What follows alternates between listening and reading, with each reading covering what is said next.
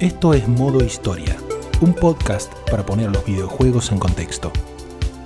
Hablaremos del pasado sin nostalgia, de la actualidad sin noticias y tomaremos a los videojuegos como parte del mundo real.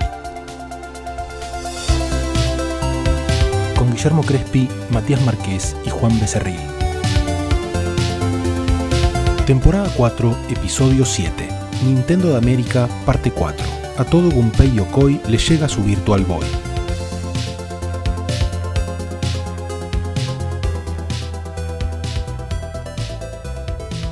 La vez pasada dejamos la historia del desembarco oficial de Nintendo en América Latina en un punto alto y prometedor, así que hoy nos toca la parte siguiente de este relato, que si sigue nuestro podcast estarán intuyendo que deberá implicar algún tipo de crisis o de caída estrepitosa, pero bueno, para no adelantarnos retomemos el tema ubicándonos a comienzos del año 1995 y retomando la vía por la que entramos a este recorrido, o sea, por la revista Club Nintendo. Comentamos al final del episodio anterior que en respuesta al éxito de la revista le asignaron una mejor calidad de papel y una mayor cantidad de páginas.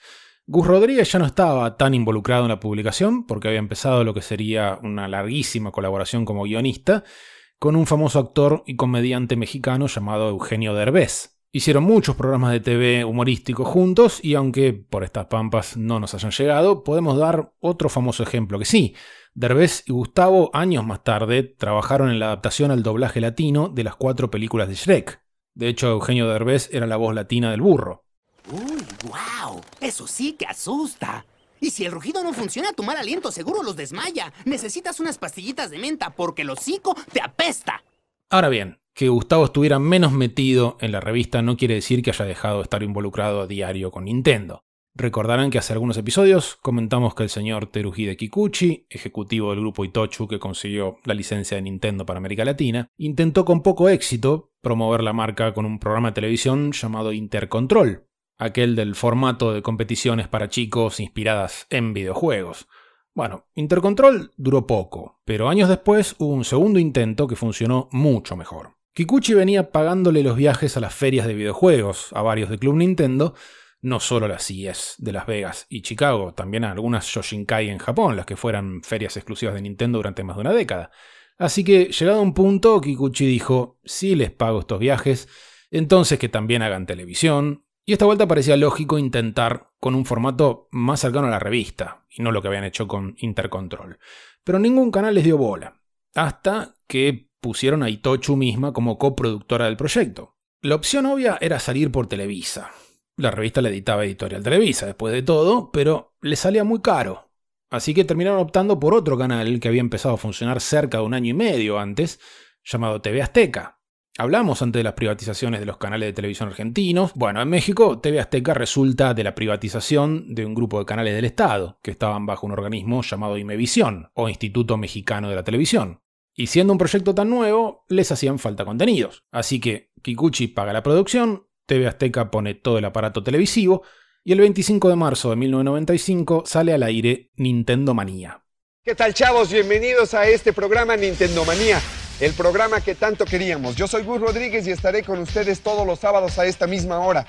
Aquí vamos a tener de todo para todos. No hace falta ser joven, lo único que hace falta es tener ganas de divertirse. Ah, ¿verdad? Que dijeron, si no tengo Nintendo no es para mí. Claro que sí es para ti.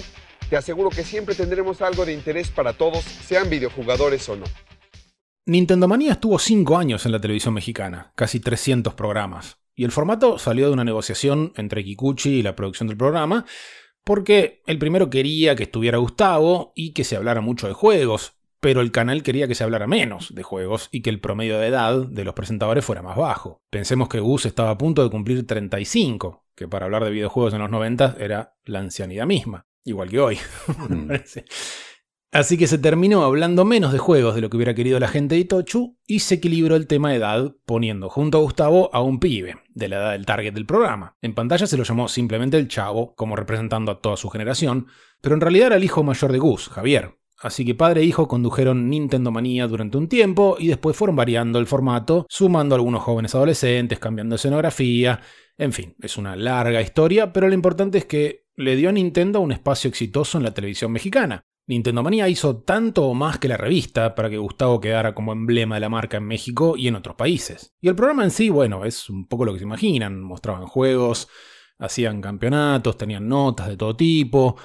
Estuvo varias veces el señor del taller de Luigi, el servicio oficial de México. En Argentina también hubo igual un taller de Luigi tiempo después. Así que el dueño, Luis Beltrán, estuvo varias veces en el programa, abriendo las consolas y te las mostraba por dentro, muy groso. Acá en este, en esta mesa de trabajo, sí, podemos, podemos ver y analizar señales para poder hacer la revisión general de los Nintendo, Super Nintendo y Game Boy en general. Eh, tenemos contadores, tenemos frecuencímetros, tenemos osciloscopios, todo esto es material de laboratorio. Es por eso que nosotros les recomendamos a los niños que no los manden a un centro de servicio que no sea el de, el de Nintendo. Lo divertido es que, como Nintendo Manía y Club Nintendo eran de empresas competidoras, no pueden hacerse referencia entre sí, o sea, no veas nada del programa en la revista, ni nada de la revista en el programa. Mm. Rarísimo. Y los programas de Eugenio Derbez, donde Gustavo era guionista, salían por Televisa, así que era como si Gustavo estuviera a la vez en el 13 y en Telefe, para hacer una analogía noventosa local. En Canal 9, Libertad y ATC, si, si tiene que ser en la época. Por eso en los programas de Derbez no lo dejaban mostrar la cara. Si hacía algún papel salía de espaldas o solamente hacía locución en off. Volviendo al Club Nintendo, hablamos muchas veces de las revistas como fuente de pistas y de soluciones para los juegos. Hace no mucho comentábamos el tema de los mapas y hace tiempo, en el episodio de Action Games, su director nos contaba cómo pidió presupuesto para poner a algunas personas a contestar consultas de las cartas, pero como no había un mango, terminaron armando aquel sistema donde eran los mismos lectores los que contestaban las dudas de otros lectores. Bueno, Nintendo of America sí tenía plata, por supuesto, y mucha. Durante más o menos 20 años tuvieron una línea telefónica dedicada a contestar dudas sobre los juegos, la Nintendo Powerline. Llegaron a haber cientos de counselors, o sea, consejeros o asesores, que te ayudaban a destrabarte en los juegos. Y esa información al principio la tenían en carpetas, con manuales, anotaciones, mapas y demás. Pero en un punto a comienzo de los 90 armaron una base de datos en DOS llamada ELMO, o sea, Electronic Manual Organizer, y según nos contó Julio Arrieta, Regional Manager de Marketing para Nintendo en Latinoamérica, tuvimos una copia de ELMO en Argentina. A ver, fue en Brasil, en Argentina y en México. Eran los únicos países donde se tenía una, una réplica de Elmo eh, y con el uh, sistema de apoyo que era. ¿Cuál, cuál era la, la magia en ese entonces de, de Nintendo Power? El que tenía el, el 1-800 uh. Power, no me acuerdo, el, el número de soporte, que no era sencillamente garantía, no era sencillamente el tema de que no me funcionan, era el tema de que, oye, estoy trancado en el juego, ¿qué hago? Sí, claro. Entonces, Elmo era el- un programa interesantísimo que tenía todos los videojuegos cargados, imagínate los cheat sheets, cada nivel, etcétera. Entonces te llamaba un chiquito de, de 8 años, estoy aquí en Super Mario Bros. 2, en el nivel tal, y, te- y, y había una magia en todo esto que no era solo el darle información, sino había mucho de psicología, ¿no? De ayudarle a los Mm. niños, de, de cómo ayudarlos a que, a que ellos mismos, a que no, no darles las respuestas, sino a- Claro. a, a ayudarlos, ¿no? Entonces, Ujú.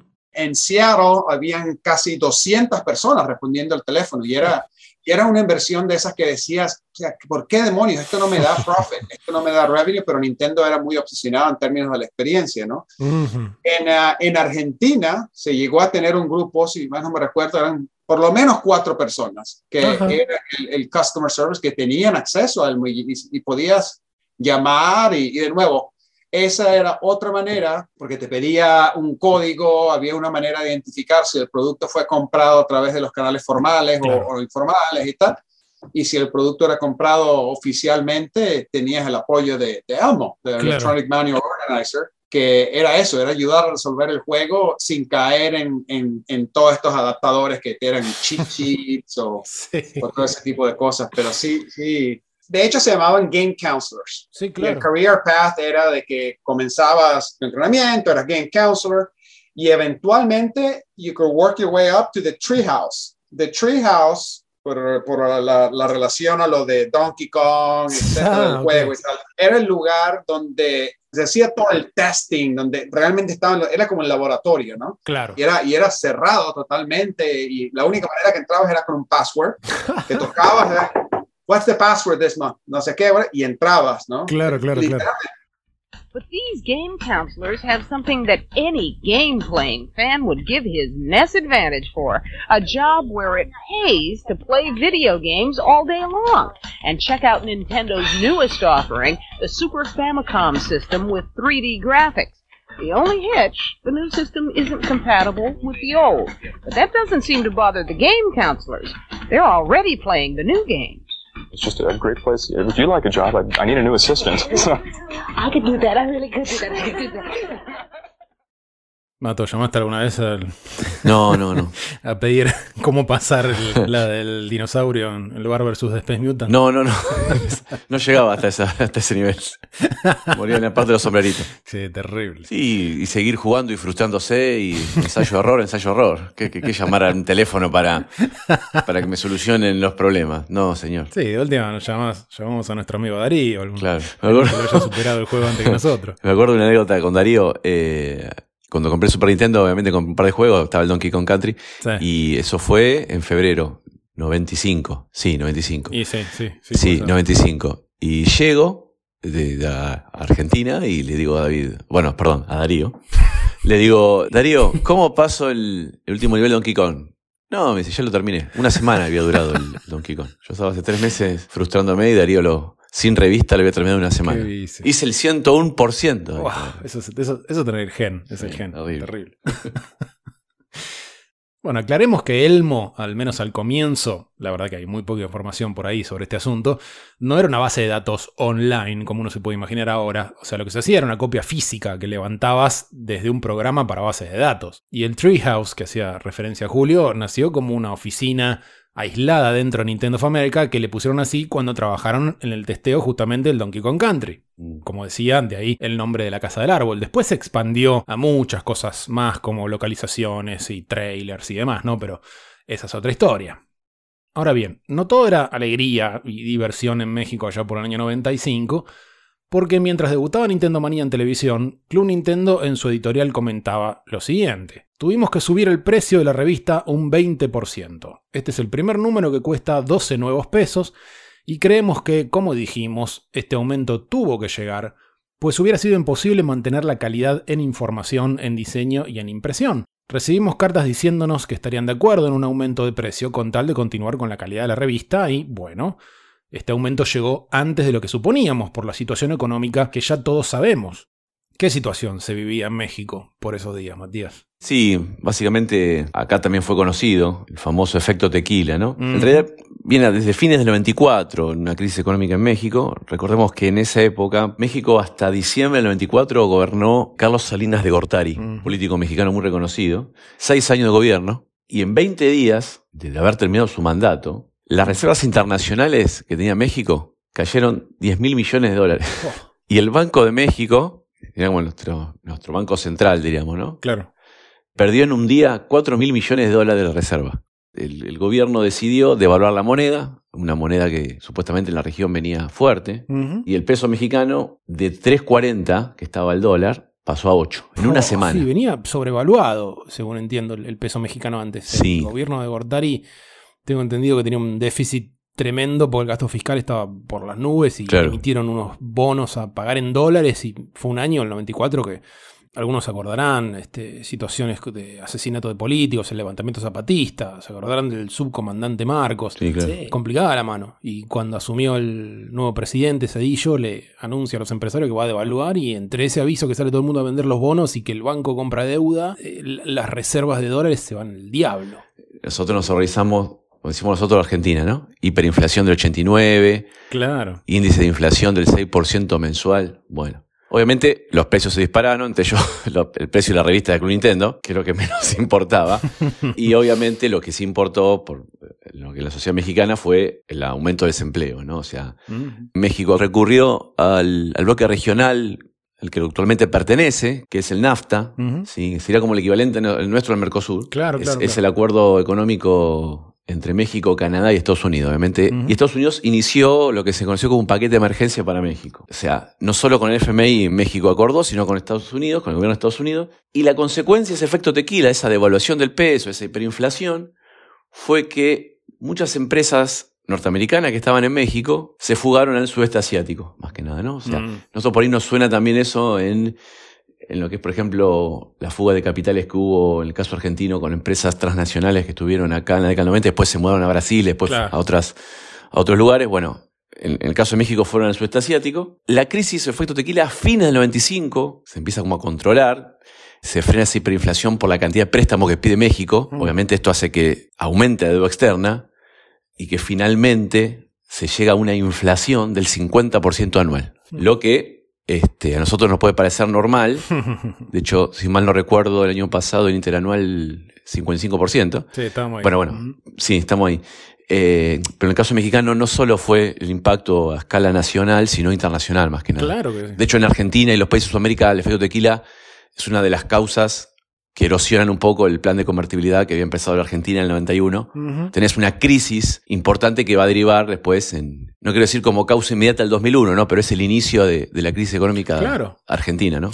Sí, estaba ahí Caballo dando vueltas este, en algún momento antes de esto, eh, mencionando a México como un modelo similar Claro. al que, al que se estaba aplicando, se quería aplicar, no me acuerdo en qué momento lo dijo. Sí, pero- bueno, lo que pasó en Argentina en 2001 pasó en México en el 95. claro. De una manera, si se quiere, muy- no, no, no, tan, eh, no tan prevista. Ujú. O sea, en Argentina, después del, del 95-2001, indefectiblemente se sabía que ese modelo estaba agotado. Eh, En el caso de México fue, fue por sorpresa. y vuelvo a esta idea. En el caso de, de México, eh, fue una crisis mundial, o bueno, una crisis latinoamericana, más que nada. Claro, claro. que tuvo claro. impacto en todos los países de, de la región.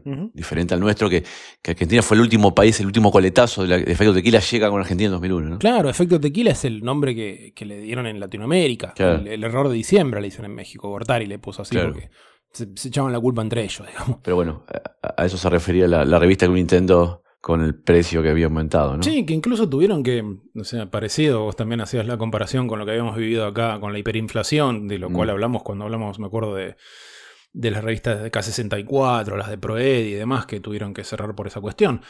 Ah, bueno, ya también se, por, por ese tema se, se retrasó una edición especial de Passwords que iban a salir por el- lo que aumentó el precio del papel. Sí, o sea, no, la misma historia. no llega al, al índice de hiperinflación. Para No, hablar de no, hiperinflación, una hiperinflación tenés que hablar de un 200, 300% Sí, eso es anual, es un montón. Bueno, sí, acá un 50 anual, pero lo- el impacto fue tan grande, Claro. inmediato, ¿no? Y muy poco tiempo. Eh, Que fue lo que hizo que pierda grandes reservas y, y que más que nada las consecuencias de desempleo en México, ¿no? Sí, seguro que sí. Sí, por eso está bueno. Nosotros tratamos de comentar impactos que a veces son chiquitos en cosas que tienen que ver con videojuegos, pero que, que hacen al, al contexto que nos interesa siempre tener ahí a la vista. Available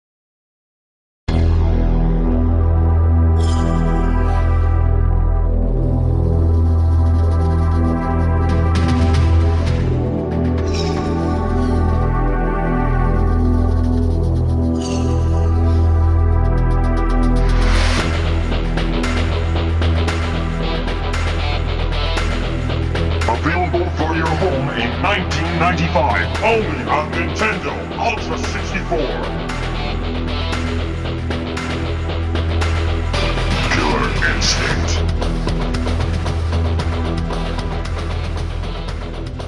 Retomando la historia desde lo que sucedía en Argentina, la vez pasada charlábamos con Julio Arrieta sobre cómo la simultaneidad en los lanzamientos a través de todo el continente se convirtió en una de las estrategias clave para pelearle a la piratería. Bueno, tuvimos un ejemplo muy claro de esto el 30 de agosto de 1995, que tanto en Estados Unidos como en nuestro país fue el Killer Day, o sea, el lanzamiento para Super Nintendo del juego Killer Instinct. Killer Instinct fue otra pieza dentro de la, entre comillas, maduración forzada de Nintendo en cuestión de contenido, después de aquella humillación a manos del porteo de Genesis del primer Mortal Kombat, con el contenido sin censura. Un par de años antes, nadie se hubiera imaginado a Nintendo anunciando con bombos y platillos la publicación de un juego llamado Instinto Asesino. Pero Rare, estudio británico de larga asociación con ellos, se subió a la ola de juego de pelea y Nintendo formó una alianza con Williams para darle acceso a una versión temprana del hardware de lo que por entonces se llamaba Ultra 64 para que hiciera una versión de arcade. Y bueno, en el 95, como dijimos, sale el porteo al Super NES, porque la Nintendo 64 había sido postergada para el año siguiente. Y acá en Argentina, una semana antes de ese Killer Day, se presentó el juego en Pachá, famoso boliche de la costanera de la ciudad de Buenos Aires, que era nuevito en esa época, había abierto un par de años antes. Hay alguna foto de Jorge Smoller en ese evento en un número de Top Kids. Acá puedes hablar de Pachá, Juan, que seguro fuiste. Seguro, obvio que fui a Pachá, papá. Ya volvemos a la fiesta de noche en Pachá, mirá. El tortero bailaba. Y ya que hablamos de Killer Instinct, en Chile, años después, hubo durante unos pocos meses un programa de televisión también llamado Nintendo Manía, pero no era el formato del mexicano, eran en realidad competencias entre colegios, básicamente. Y una de las secciones que tenían era jugar al Killer Instinct Gold, o sea, el de Nintendo 64, contra el Killer, que era un señor disfrazado de Fulgor, uno de los personajes del juego. El Killer entraba tipo luchador de catch y troleaba a los conductores con una voz que hacía alguien fuera de cámara. Muy pocos le ganaron al Killer. Dicen que el juego estaba inclinado a su favor. ¡Oh, lo que dijo! Eh, Jesús, vamos a jugar nomás Killer, por favor, a desafiar al Killer Instinct en la arena del Killer. A ver si Jesús es el hombre. Aquí voy a ver lo que es bueno Jesús. Por más que juegues con Maya, no me ganarás. Bueno, estamos hablando de Nintendo a mitades del año 95, así que el oyente atento quizás se esté preguntando qué pasaba por entonces con una famosa o infame consola que lanzaron por esos días. Y sí, en aquel evento en Pachá también mostraron el Virtual Boy. El Virtual Boy es uno de varios temas que van a saltar en este episodio que merecen tener uno propio, así que vamos a plantear lo mínimo indispensable. Se ha dicho muchas veces que el proyecto del Virtual Boy no hubiera prosperado si no hubiera tenido atrás una figura tan importante en Nintendo como era el señor Gunpei Yokoi. Gracias a este señor, ingeniero electrónico, que entró en la empresa en los años 60, Nintendo no solo se metió fuerte en juguetes y en arcades, Yokoi también fue el creador de la serie Game Watch, el que apadrinó de alguna manera a Miyamoto, quien lo ayudó con Donkey Kong y después prácticamente codiseñó el Mario Brothers, y fue también el primer defensor de aquel concepto de no ir a lo más nuevo en tecnología, sino utilizar tecnología ya establecida de maneras creativas. Y acá más de uno estará gritando, te olvidaste que fue el padre de Game Boy. Pero ahí es un poco más complicado el tema. Yokoi fue el líder del equipo que desarrolló Game Boy, es verdad. Pero si el Game Boy hubiera salido como él quería, hubiera sido algo mucho más simple. O sea, hubiera sido un, un Game Watch mejorado. Algo más tipo juguete. Si terminó siendo como lo conocemos, fue por Satoru Okada, que quería algo más parecido a una NES portátil, o sea, una consola que durara años. Así que aflojemos un poco con lo de Yokoi padre del Game Boy, porque es una simplificación un poco engañosa. Pero sí podríamos decir que fue el padre del Virtual Boy, lamentablemente.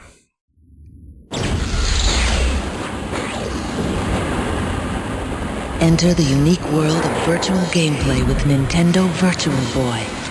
The first three-dimensional stereo immersive 32-bit video game system ever. Virtual Boy is so advanced it can't be viewed on conventional TV or LCD screens. Virtual Boy comes with the Mario's Tennis Game Pack. Nintendo Virtual Boy, a 3D game for a 3D world. El proyecto partió de una tecnología desarrollada fuera de Nintendo, de hecho sus creadores se lo ofrecieron a Mattel y a Sega, por ejemplo, pero a Yokoi le gustó el potencial de innovación que veía en esa tecnología, aunque hay que decir que lo que al final salió a la venta sería una versión bastante simplificada de lo que le hubiera querido. Virtual Boy estuvo menos de un año en el mercado y su catálogo completo son apenas 22 juegos, o sea, fue un fracaso espantoso. Pero antes de su salida, bueno, sonaba interesante, por lo menos. Y Club Nintendo México tuvo la primicia en nuestro continente de cómo sería la consola. Si miran el número de diciembre del 94, van a ver en la página 91 un fax que ocupa toda la hoja. Tiene un membrete de un hotel en Tokio y está escrito el fax de puño y letra de Gustavo. Letra recontra prolija. Dice, por ejemplo, Tokio, Japón, 15 de noviembre de 1994. El día de hoy se dio a conocer el proyecto secreto conocido como BR32 y el cual desde hoy tiene el nombre oficial de Virtual Boy. Describe en detalle la consola, primicia total, ¿eh? antes de Estados Unidos incluso. Dice, por ejemplo, es una mezcla del Game Boy, aunque con LEDs o foquititos color rojo que funcionan como píxeles. Y el visor conocido como Viewmaster en cuanto a su tercera dimensión, aunque por supuesto con movimiento. Hasta se mandó una ilustración buenísima del aparato ahí, todo a mano alzada. Oye, pero enséñanos imágenes de los juegos, ¿no? No puedo, ¿qué, ¿qué más quisiera yo? Pero es que no puedes, o sea, realmente tienes que vivirlas en el Virtual Boy. Se ven increíbles de veras, pero, pero en una pantalla así como esta no se puede apreciar la tercera dimensión. Tienes que vivirla en el Virtual Boy, de veras. El Virtual Boy apareció en todas las entrevistas que tuvimos para estos episodios, incluso en los casos en que no sacamos el tema nosotros. Así que vamos a escuchar a Toño Rodríguez de Club Nintendo un par de veces, a Jorge Smoller de Celia Argentina, a Julio Arrieta de Nintendo of America y al final del segmento a una voz nueva que vamos a presentar más adelante. A ver, en, nuestro podcast hemos comentado, por ejemplo, si, nos centramos en esos años, de los, primeros años de la revista, en los noventas, Sega tratando de, escalar y, y, atacando directamente, y Nintendo en general con una postura más a largo plazo de no entrar en eso. Pero Inevitablemente, siempre hubo ciertos momentos donde a Nintendo las cosas no le salieron como lo planeaban, qué sé yo. Recuerdo, por ejemplo, todo este tema al principio de los noventas de si Super NES iba a tener un CD-ROM o no, y que en la revista todo el tiempo salían novedades de... Y al final eso se terminó este, desvaneciendo porque, bueno, por cosas que no nos íbamos a enterar en ese momento. Después aparece el Virtual Boy, que fue una cosa medio compleja. En el medio de todo lo demás que funcionaba perfecto, pero siempre me pregunté con curiosidad ¿Cómo reaccionaban ustedes internamente cuando de pronto sucedían estas cosas como, uy, está todo el mundo yendo hacia el CD y Nintendo dice, no, nosotros vamos a hacer cartucho? O Nintendo acaba de decir que no va a salir nunca el, CD-ROM este, nos van a inundar de cartas porque los últimos meses venimos diciendo que va a salir porque nos dijeron esta información. Siempre tuve esa curiosidad de cómo se llevaban ustedes internamente con estos momentos donde quizás las decisiones corporativas eran como, bueno, tenemos que trabajar con esto. Este, sí. y eh, veamos a ver qué pasa. Esa es como una ideología muy, muy de Nintendo que, que, ha mantenido y que ha sido pues parte de sus éxitos y de sus fracasos. Digo, es, es claro que, que no todo en la historia de Nintendo ha sido grandioso. O sea, como bien comentas, ¿no? El Virtual Boy en su momento digo, nosotros cuando lo conocimos y cuando entendimos por primera vez el concepto, pues nos gustó mucho, ¿no? Y, sentimos que era, pues obviamente una propuesta que iba muchísimo más allá de, a lo mejor lo que eh, se estaba presentando con el CD o con, las, las otras tecnologías que se estaban experimentando en las otras consolas, ¿no? Eh, nosotros siempre también entendimos y, y nos gustó la manera en cómo Nintendo presentó, independientemente de cómo, de si su resultado fuera bueno o malo, creo que siempre esa ideología de buscar la innovación, de buscar nuevas formas de juego, fue como ese ADN, ¿no? Y hasta ahorita lo, sigue teniendo. Y creo que los tiempos cambian y son nuevas generaciones, pero podría ser como que el mismo tema de ahora, ¿no? ¿Por qué no tienen 4K el Nintendo Switch? ¿Pero por qué no tiene una, una capacidad de 500 gigabytes y ya eso una tarjeta SD te lo puede dar. Es la misma conversación que teníamos hace 25 años de por qué no el Super Nintendo tenía un CD, ¿no? De manera. Y Nintendo sigue aplicando la misma. Después hubo algunos fracasos, no sé si te acordás. El Virtual. No te lo quise nombrar porque es un tema sensible en Nintendo, el Virtual Boy, sí. Virtual Boy, fracaso absoluto. Pero salió a destiempo. Acá pasó, pasó algo con la Virtual Boy acá, porque si pasó algo ni me enteré. O sea, ¿se trajo algo? Sí, cinco. y no se vendió ninguna, creo. Va, algún, algún fanático la habrá comprado. Es que tampoco era una consola bien hecha, porque era muy lineal. Los gráficos no eran excelentes.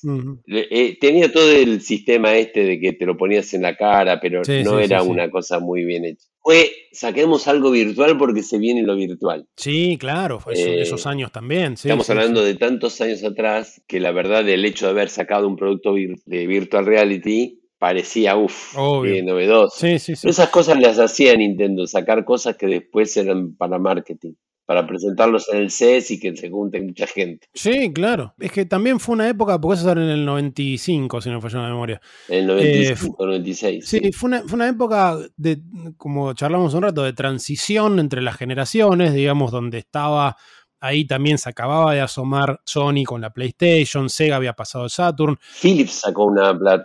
Philips claro, Philips estaba metido ahí en el medio, que también laburó con Nintendo, porque son también las épocas donde decías con quién Nintendo iba a hacer el CD y todo ese despelote. Exactamente. Pero, se abrió, ahí se abrió todo. Sí, sí. Digamos, me parece que de ser un juguete pasó a ser ya un, device electrónico.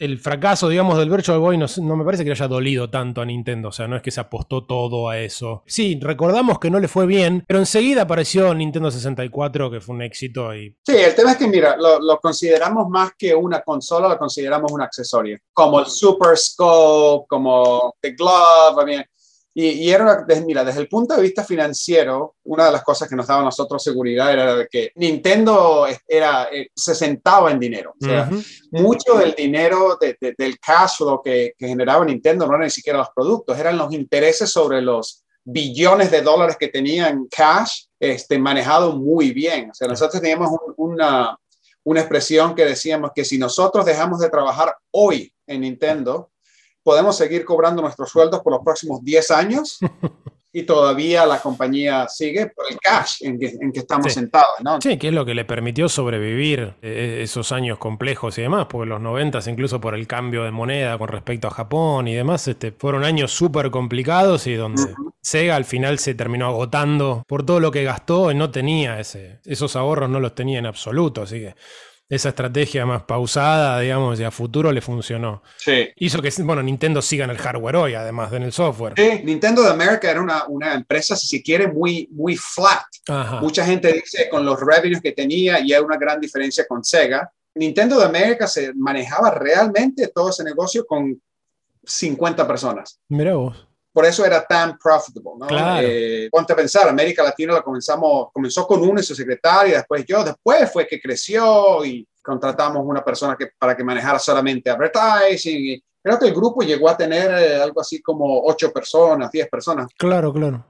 En su momento se le criticó a Nintendo el Virtual Boy, pero en cuanto salió el Game Boy Advance, todo el mundo fue feliz. O sea, como que Nintendo ha tenido esa, esa oportunidad de de levantarse de sus propios errores. Completamente. Y, y, teniendo a Mario y teniendo a Zelda y teniendo sus franquicias, pues eh, yo creo que eso le, le, le, le ayuda y le, y le, basta para seguir, ¿no? Para, uh -huh. para seguir con esta idea, con esta ideología y seguir presentando o evolucionando las formas de juego, ¿no? Que, que han sido como referentes, porque el Wiimote, ¿no? Por ejemplo, uh -huh. una que, que también le, le copiaron de alguna forma Xbox y PlayStation, uh -huh. esa parte de ser referente, pero también al mismo tiempo, y, y, regresando a lo de tu pregunta, la comunidad se preguntaba por qué no se concretaban esas cosas, pero tampoco lo veían como algo negativo, mm. porque a final de cuentas sabían que, que algo nuevo venía, ¿no? O sea, que algo iba a, este... Sí, dar algún paso adelante. Sí, sí, sí, o sea, como que a complementar esa evolución de las consolas, o uh -huh. sea, yo creo que los juegos que disfrutamos en el Super Nintendo nos quitaron como que los ojos o la mirada de, de lo que pudo haber sido ¿no? en cuanto a, a, una nueva propuesta.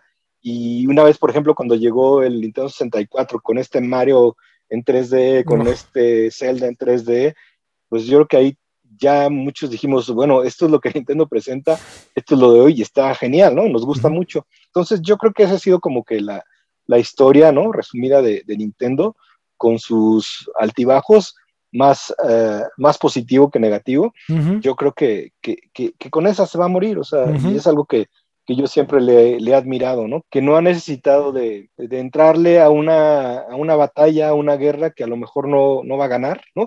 Que no que no tendría por qué, ¿no? O sea, que se dedica a lo suyo y así vamos a estar todos contentos, ¿no? Yo creo. Sí, sí, sí, estoy de acuerdo. Nintendo siempre ha marchado su propio ritmo, en su propio camino es cierto, creo que las veces que, que intentó meterse con esta competición por el lado tecnológico entendido como lo, lo, más nuevo, que no es la única forma de entender la tecnología, no le fue bien. Sí. Es decir, no, no ¿para, ¿para qué correr? O sea, Nintendo nunca corrió. Sí, totalmente.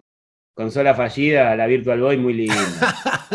Toda roja, te quemaba, en cinco minutos te quedaba ciego. Sí, sí, Era un monocromático rojo violento. Sí, Uf, súper quemador, súper quemador. Duró un espasmo esa consola, no sé qué habrá durado. Sí, yo le, le pregunté a, Jorge, le dije, ¿trajeron la, la, Virtual Boy acá? Y me dice, sí, cinco, creo que no se vendió ninguna. Claro, la que tenía yo y cuatro más.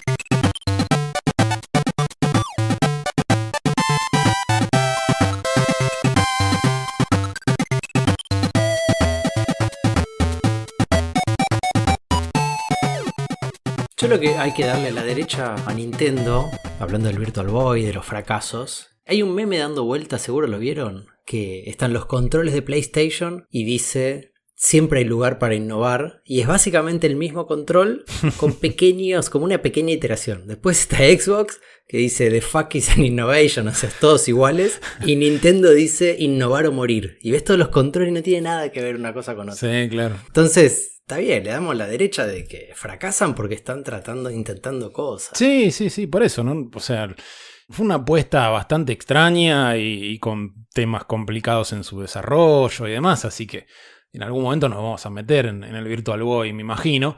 Pero las, las ideas de- con respecto a qué es lo que se venía eran tan diversas que es cierto, estaba el peso de, de la idea de lo virtual, ya lo dijimos también alguna vez. Sí, Este, que- sí. que incluso se usaba la palabra para cualquier cosa, o sea, vamos a hacer Virtua Racing, este, vir- o sea, le, le sacarle la L y, y estaba la palabra, y, el- y hablamos del Virtual Bart en algún momento. Es como ahora tenemos el blockchain, inserte aquí lo que quiera. Antes era el virtual. Sí, en ninguno de los dos casos uno sabe muy bien qué corno es. Pero vive en la nube, Guille. Está en la nube. Es el futuro, claramente es el futuro. Y cuando se caiga diremos, bueno, no estábamos preparados. Y volveremos el- dentro de 20 años de nuevo. Cuando la revista Club Nintendo, ya que hablamos de Club Nintendo, anunciaba como vamos y platillo el Virtual Boy, las fotos en rojo, era una foto que estaba replicada. Entonces, mediante un artilugio vos te acercabas a la revista y mediante un efecto, supuestamente uno acercándolo, imaginaba que estaba en 3D el Virtual Boy, ahí la imagen del Virtual Boy, muy precario.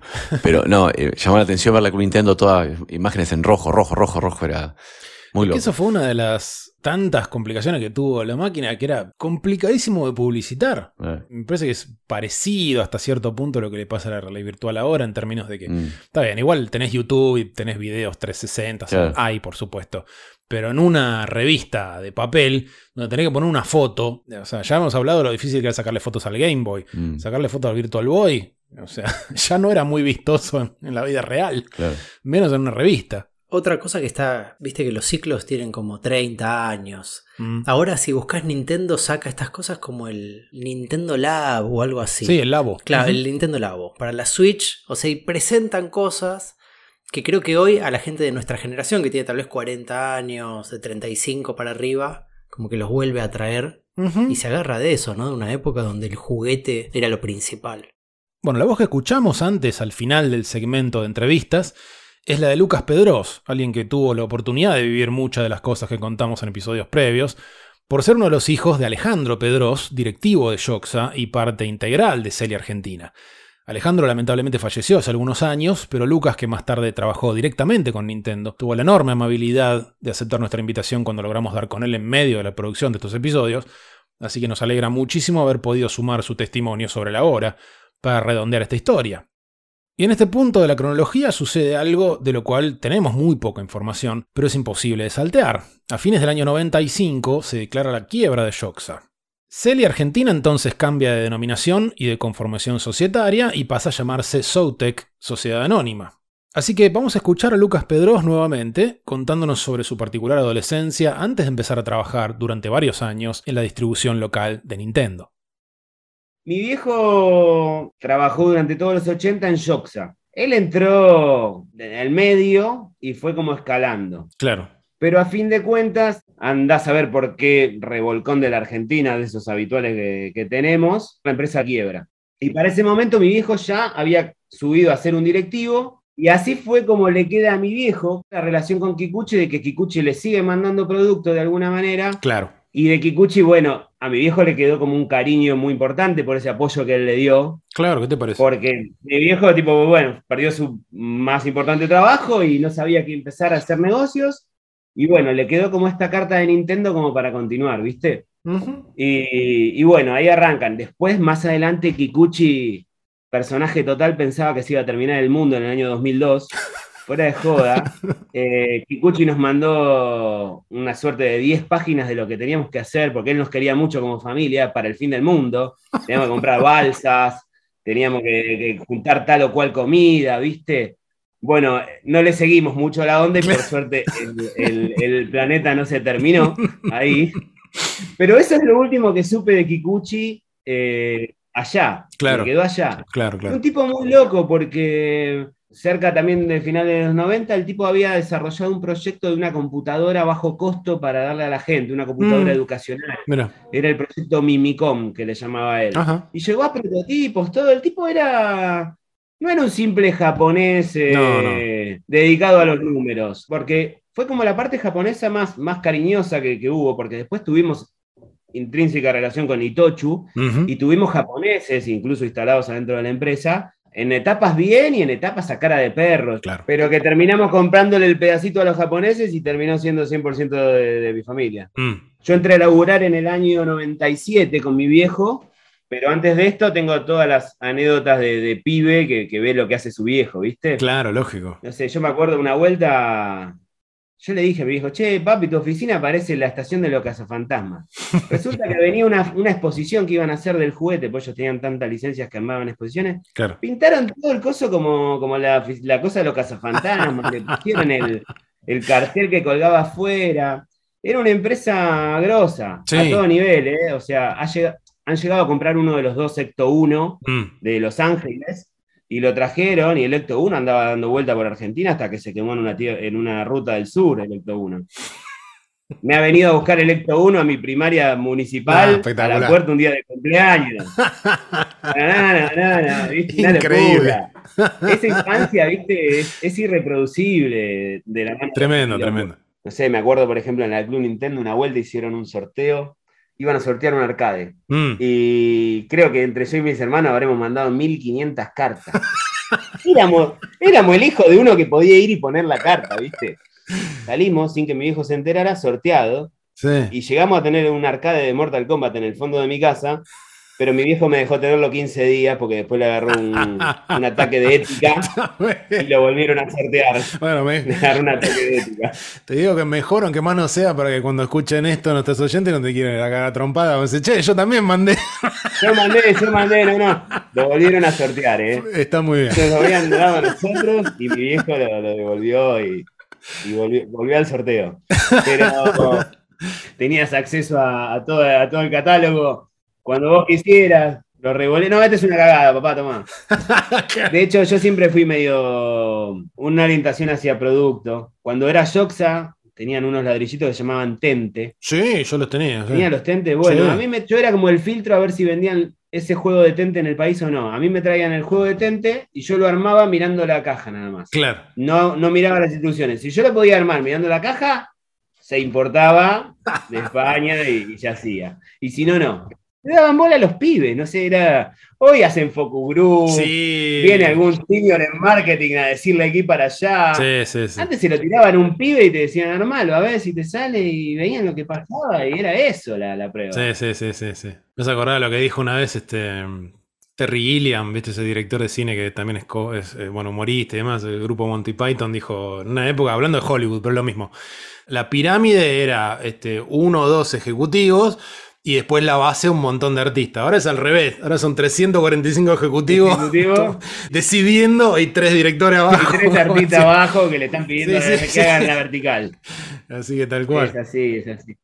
Es lo mismo de cada vez que hablamos de algo que sucedió hace nada, hace 25 años. Es lo casero de todo. Sí, claro. El hijo del tipo que había ascendido en la empresa, la amplitud de testeo que tenía un producto para entrar al país era un pibe de 12 años. O sea, te da la pauta de lo casero, lo, pe- lo pequeña escala que era todo. Sí, tremendo. Un negocio que en pocos años, que ya, ya era muy grande, pero en pocos Era años. enorme, sí. En pocos años se iba a comer al resto y dejarlos a todos atrás. Sí, tremendo. Como en- incluso en el momento es difícil de ver las cosas y en las grandes empresas. It's me, Mario. Hello.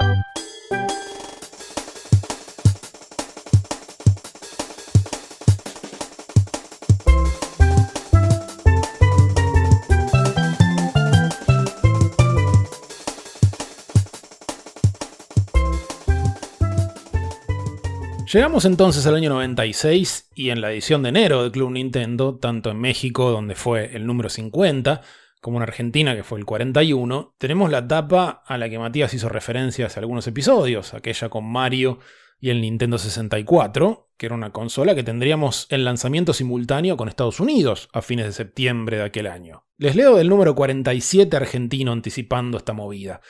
El próximo 26 de agosto se hará en Argentina, más precisamente en Buenos Aires, la presentación de la nueva bestia del videojuego, en Oh, mayúsculas. Toma.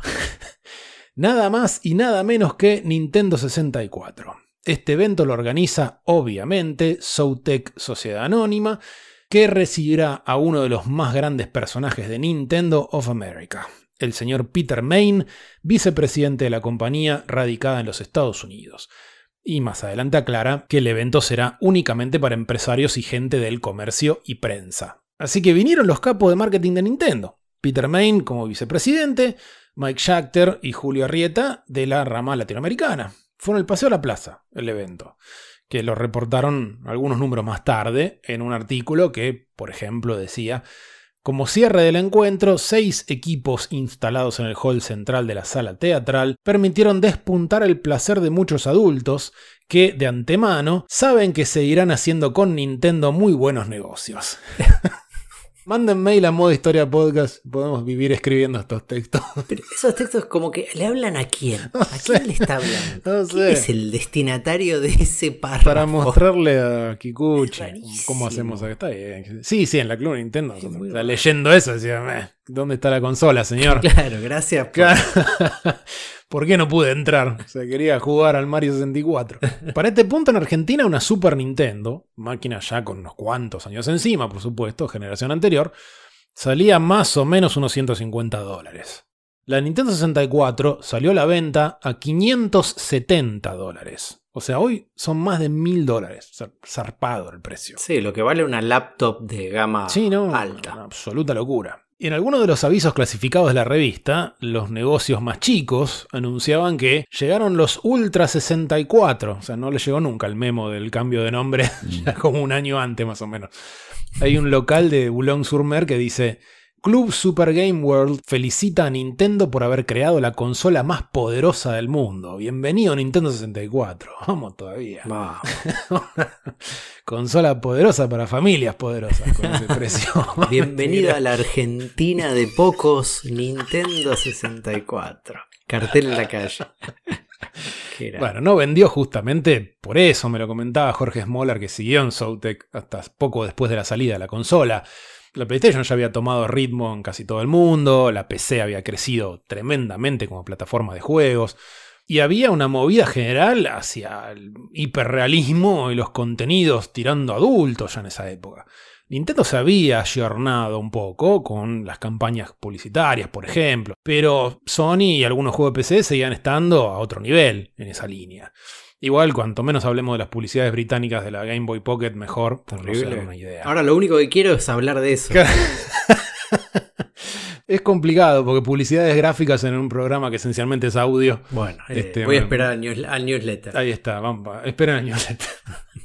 Ya entrando en el 97 y en el último tramo de este relato, una serie de cambios llevó a que se constituyera la empresa Gamela Argentina para continuar con la distribución de Nintendo en nuestro país. Así como existía Gamela México, el nombre lo eligieron para emparentarse con la Game Latin japonesa, que era la que licenciaba y era en parte dueña de todo esto, ¿no?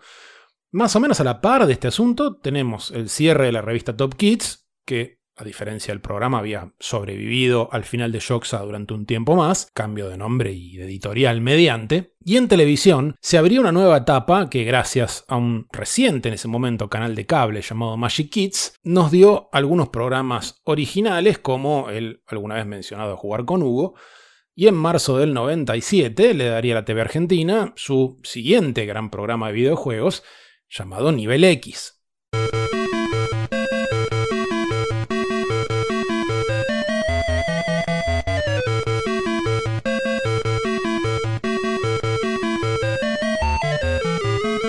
Antes de que se entusiasmen en vano, tampoco nos vamos a meter en nivel X.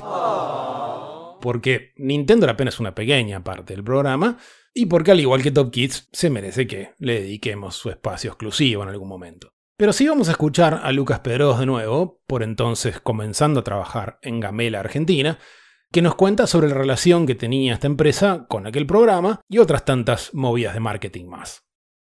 Yo entré como en el 97, eh, más en la parte de, de comunicación, si se quiere. Claro. Era, la verdad que era una empresa que estaba, no eran muchas personas, te diría que menos de 20. Era un pichi y todos me trataban con un montón de cariño, por supuesto, y pasé por todas las áreas y estaba metido en todo, pero por la parte de comunicación me tocó manejar lo que era la cooperación de marketing, que Nintendo te daba un presupuesto eh, anual y lo iba liquidando por quarters. Ujú. Y vos ibas planeando qué acciones de marketing ibas a hacer. Yo quería estudiar publicidad, terminé estudiando publicidad.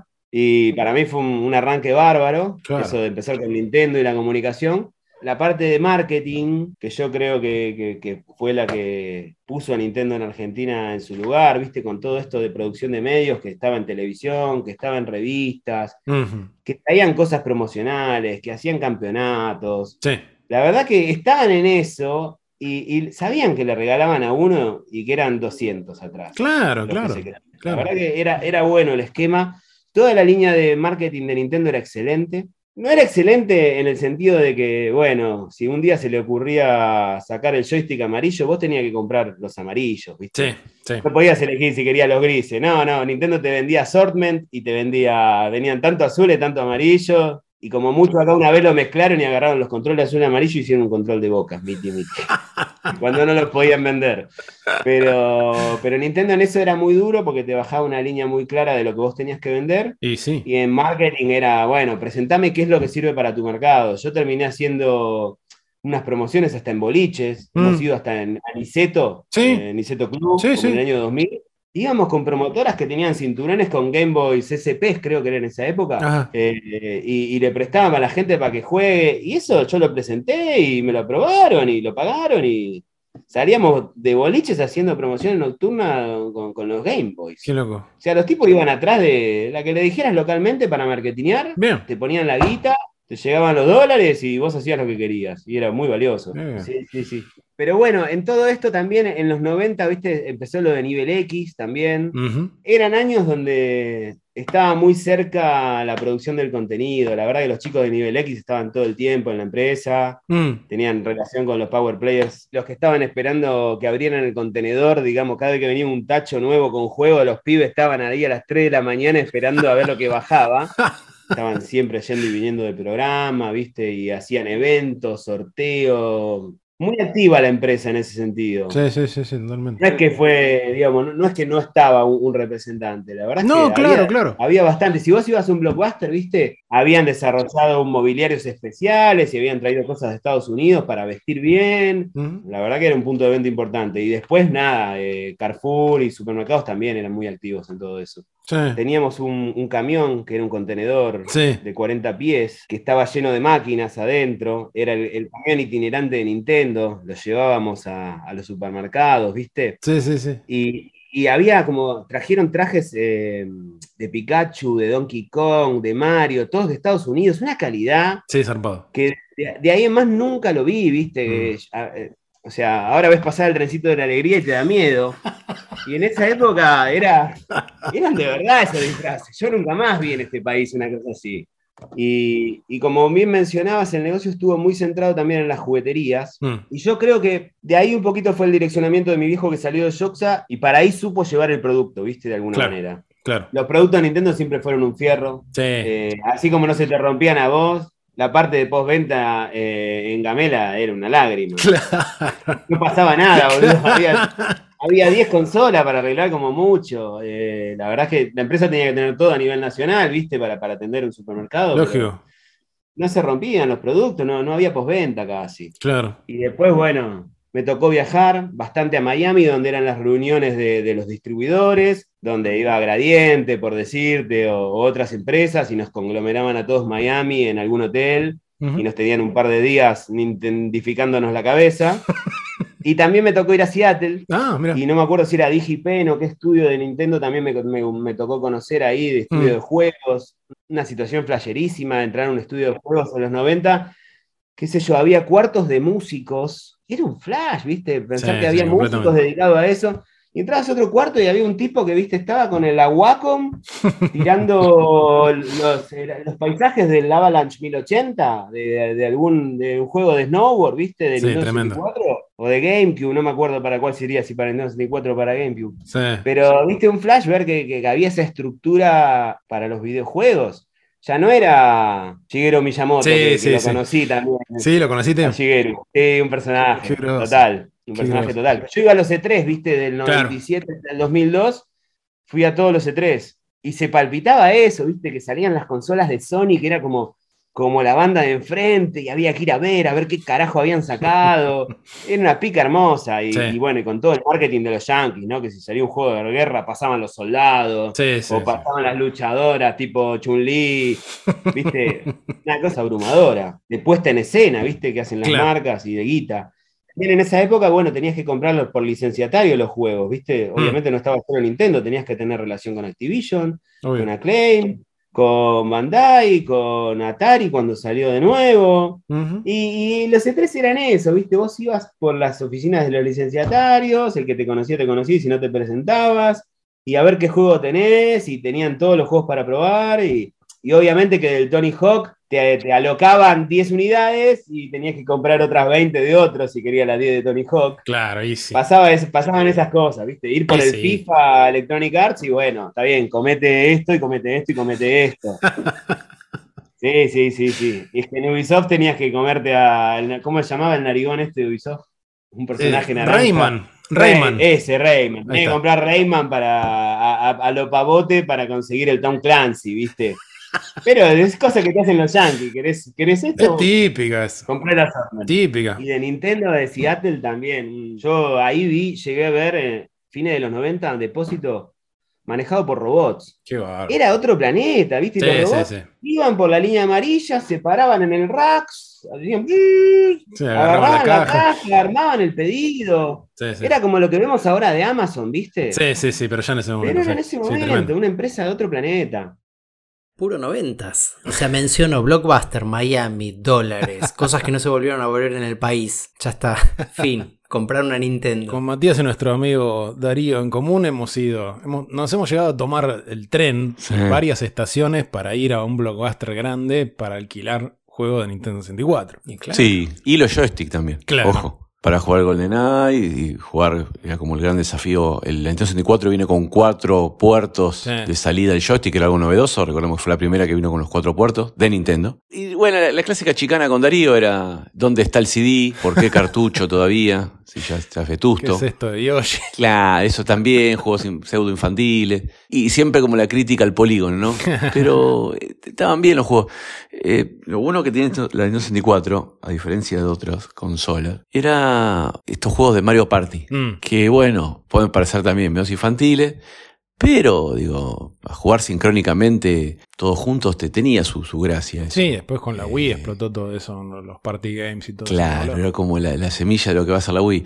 Siempre ¿no? como Nintendo promoviendo el- los eventos lúdicos entre los participantes.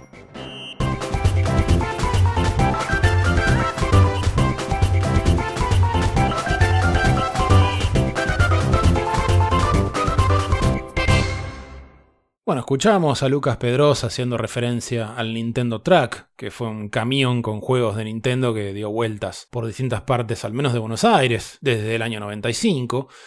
Pero el de Gamela Argentina fue el último periodo con subdistribuidor oficial local en nuestro país. El cambio de siglo fue una época complicada para Nintendo. Si bien la línea Game Boy, con todas sus variantes, la seguía rompiendo, Super NES ya había quedado atrás, por supuesto, Nintendo 64 perdía terreno ante Sony, como decíamos, y el asunto no mejoraría nada con GameCube tiempo después. Así que, a los efectos de lo que tratamos de reconstruir en estos episodios, tendremos que primero mencionar que entre septiembre y octubre del año 99 salieron los últimos números de ediciones sudamericanas de Club Nintendo. A partir de ese punto, directamente se exportó la misma edición de México, sin cambios, a los distintos países de habla hispana del continente. En un editorial comentaban, nuestra revista ya se está exportando a todo Centroamérica y a Venezuela, Colombia, Chile, Bolivia y Argentina. Ya desde hace mucho se mandaba información que se adaptaba a cada país, pero tenía el problema que esa adaptación tardaba un mes y entonces ya no era tan fresca. Ahora que Club Nintendo es una revista continental, nos enfrentamos a un nuevo reto que nos obliga aún más a ser mejores.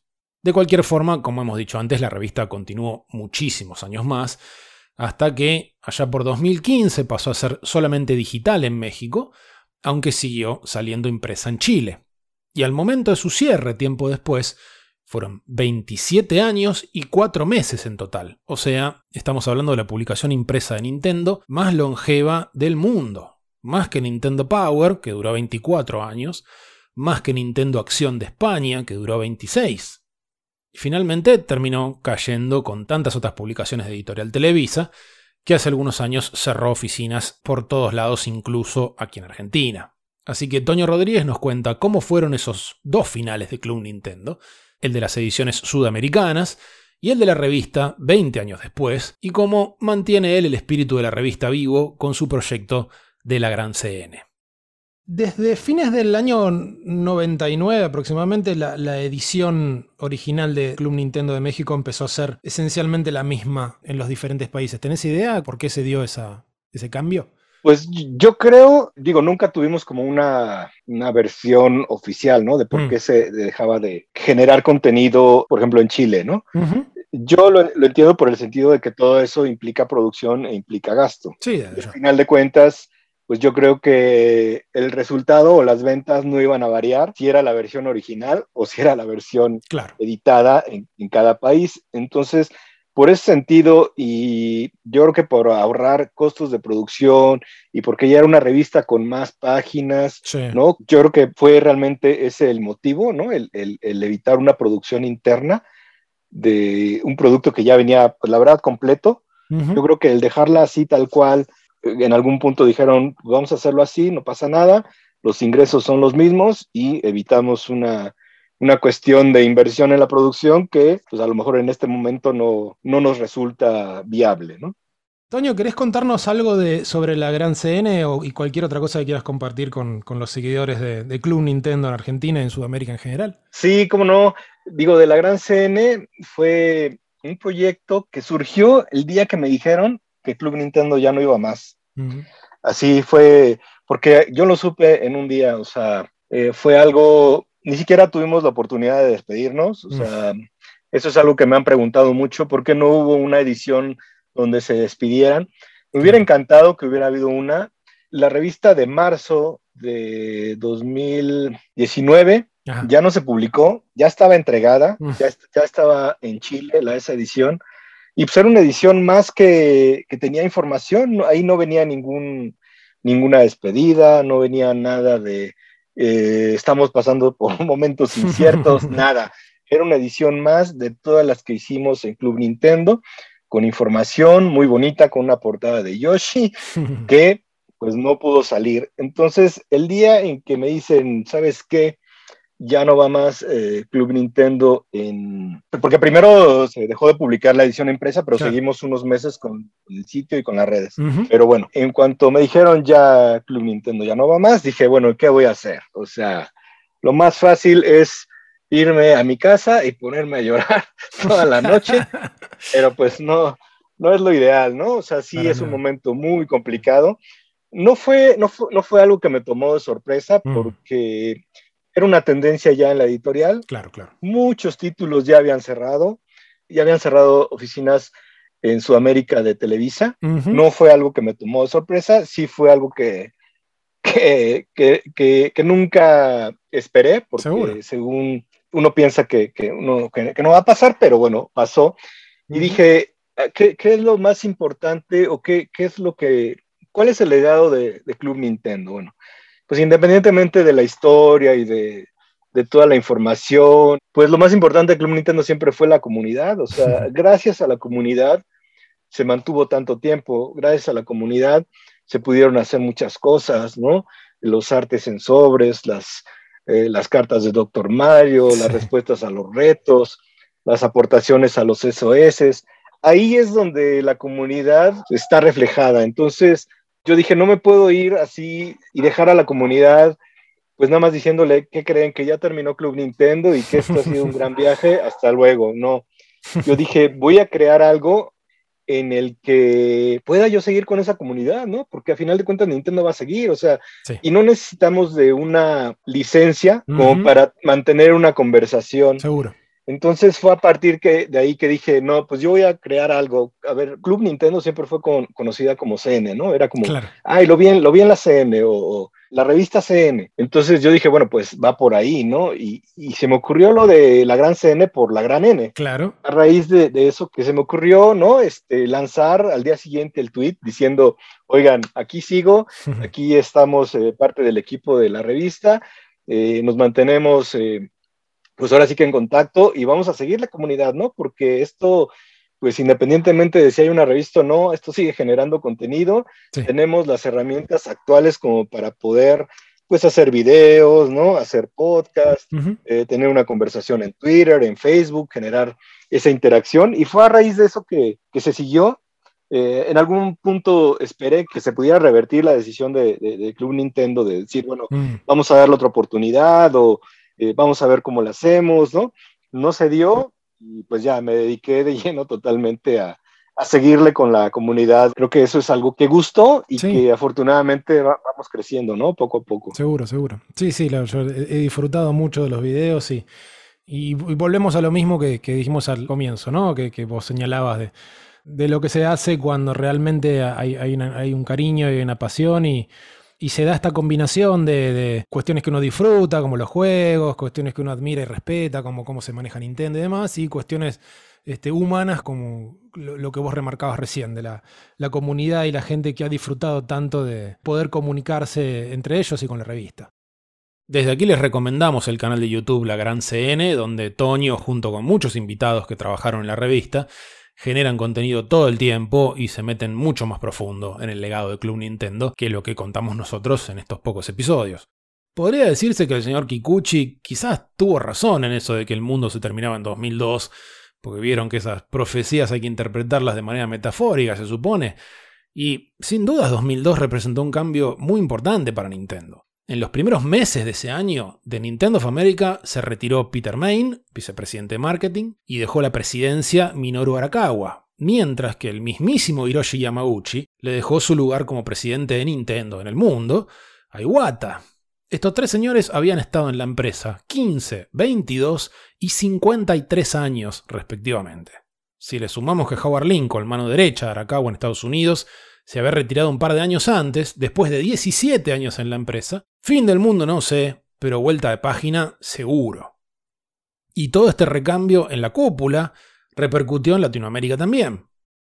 Y eventualmente eso terminó como en el año 2001-2002, cuando Nintendo pasa eh, la representación de toda Latinoamérica a un representante, Mm. que es una empresa de Panamá que se llama Mota. Mm. De hecho, viene, viene Steve Singer, que era el regional manager de Nintendo, viene con los de Mota y nos dice, no, tenemos que discutir una oportunidad, una noticia con ustedes, nos hace firmar un non-disclosure agreement, un NDA. Sí. Firmamos el NDA y pensamos que, que nos Sí, iban a dar una cosa a- fantástica sí, y, claro. el- y era para decirnos que nos terminaban el contrato, que teníamos que mantener el secreto de que iba a estar Mota en toda Latinoamérica. Wow. Y en ese momento, bueno, medio que se nos cayó el mundo. Y Ahí se claro. Ese día fue el día que se terminó la historia de Nintendo, digamos, con- Sí, sí, como sí. negocio. Sí. Y, y en base a la salida de ese contrato, eh, le sacamos una guita, digamos, a los de Mota, pero no la puso Nintendo, la puso Mm. Mota que quería sacarse a todos los representantes de encima. Claro, claro. Y con esa guita nos fuimos a comprar eh, productos a China y yo que estudié publicidad hice unas marcas propias. Cuando nos hirieron el corazón y empecé con esto de China, también empezamos a comprar PlayStation 2 y a chipear PlayStation 2. Me parece muy bien. Nos pasamos completamente del otro lado.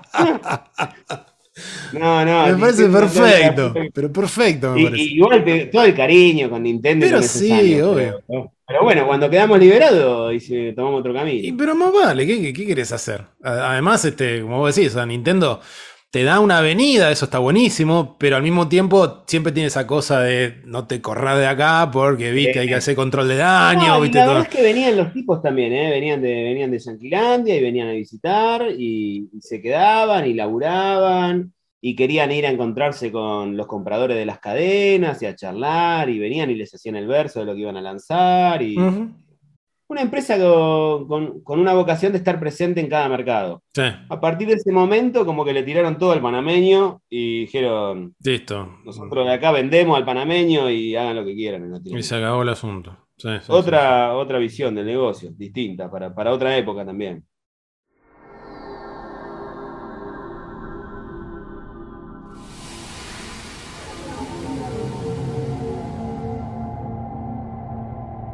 Como nos contaba recién Lucas Pedros, entre 2002 y 2003 más o menos, la empresa Latamel, o sea, Latin America Electronics, del grupo panameño Mota, pasó a distribuir Nintendo para todo el continente, desde México hacia el sur, digamos, incluyendo Brasil. Para que se den una idea de la escala del grupo Mota, les leo la información de su página web. En 1936 comienzan vendiendo licores y perfumes a los cruceros que transitan por el canal de Panamá, que tenía poco más de 20 años en esa época tienen sus oficinas principales en la zona franca de Colón, que se estableció años después de la Segunda Guerra Mundial, y que es la segunda zona libre más grande del mundo. Son cuatro puertos exentos de impuestos. Y la licencia de ahí no se movió. La Tamel sigue siendo la distribuidora de Nintendo para América Latina, aunque desde 2006 para acá, a través de una división independiente llamada JB Lat o Juegos de Video Latinoamérica. Y así cerramos este recorrido por la expansión de Nintendo a través de nuestro rincón del planeta que es una investigación que en realidad recién empieza. Nosotros arrancamos por la revista y nos concentramos mayormente en Argentina, por razones obvias. Queda muchísimo trabajo por delante, pero al menos logramos cubrir bastante los años con representante local. Y si no frenamos ahora, vamos a terminar hablando de Nintendo la temporada entera. Desde ya queremos agradecerle muchísimo a todas las personas que contribuyeron a que pudiéramos reconstruir parte de esta historia, a Toño Rodríguez, Jorge Smolar, Julio Arrieta, Horacio Nítoli y Lucas Pedros, que nos cedieron su tiempo y sus recuerdos de aquellos días, a Maximiliano Spalino y a Manuel Firmapaz, que nos ayudaron con la información local, y a Raro VHS por cedernos algunos audios que usamos en estos episodios. Nos gustaría dedicarle estos episodios a Gus Rodríguez, que nos dejó hace algunos años, y sin el cual la historia de Nintendo por estos lares hubiera sido muy diferente. Gracias Gustavo, gracias a ustedes por escucharnos, y nos veremos en el próximo episodio de Modo Historia con algún otro tema. Para cerrar, o sea, es, es curioso como también de repente se me han presentado las cosas. Ahorita estoy como director editorial en, en allí en Latinoamérica.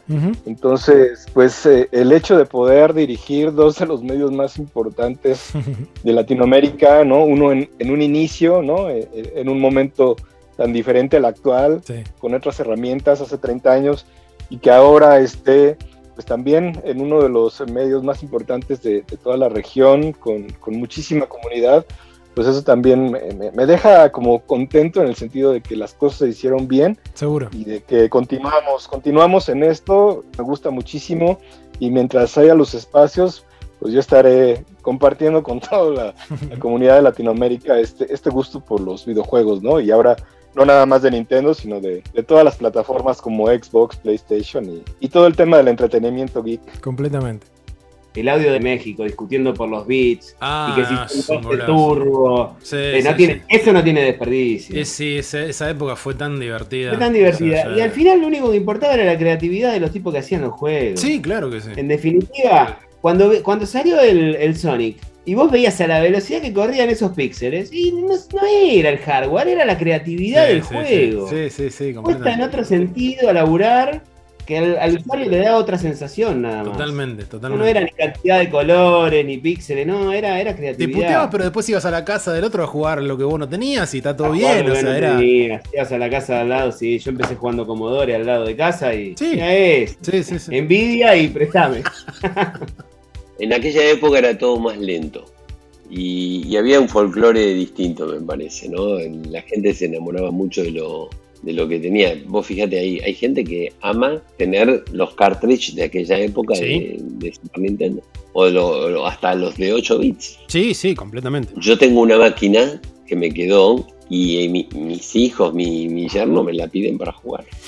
Y enamorados, fanáticos por jugar el Yoshi o jugar al, al Super Mario. Claro. Pero la verdad que fue muy, muy buena. Esa época dejó marcado un cambio en los juegos. Ahí empezó la debacle de la juguetería. Claro. Pero bueno, fue, fue, muy, fue muy lindo. La verdad que una época hermosa.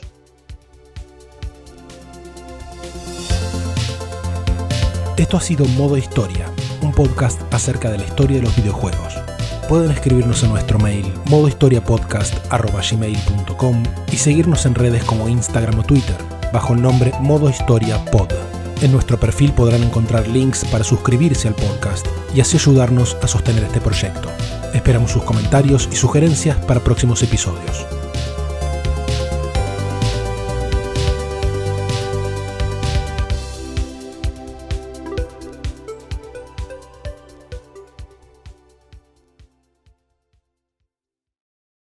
Pues esto era algo que te teníamos que decir para que le eches todas las ganas y nunca te rindas. Al fin que como buen Nintendo maníaco, ya sabes que siempre hay una recompensa más allá del game over.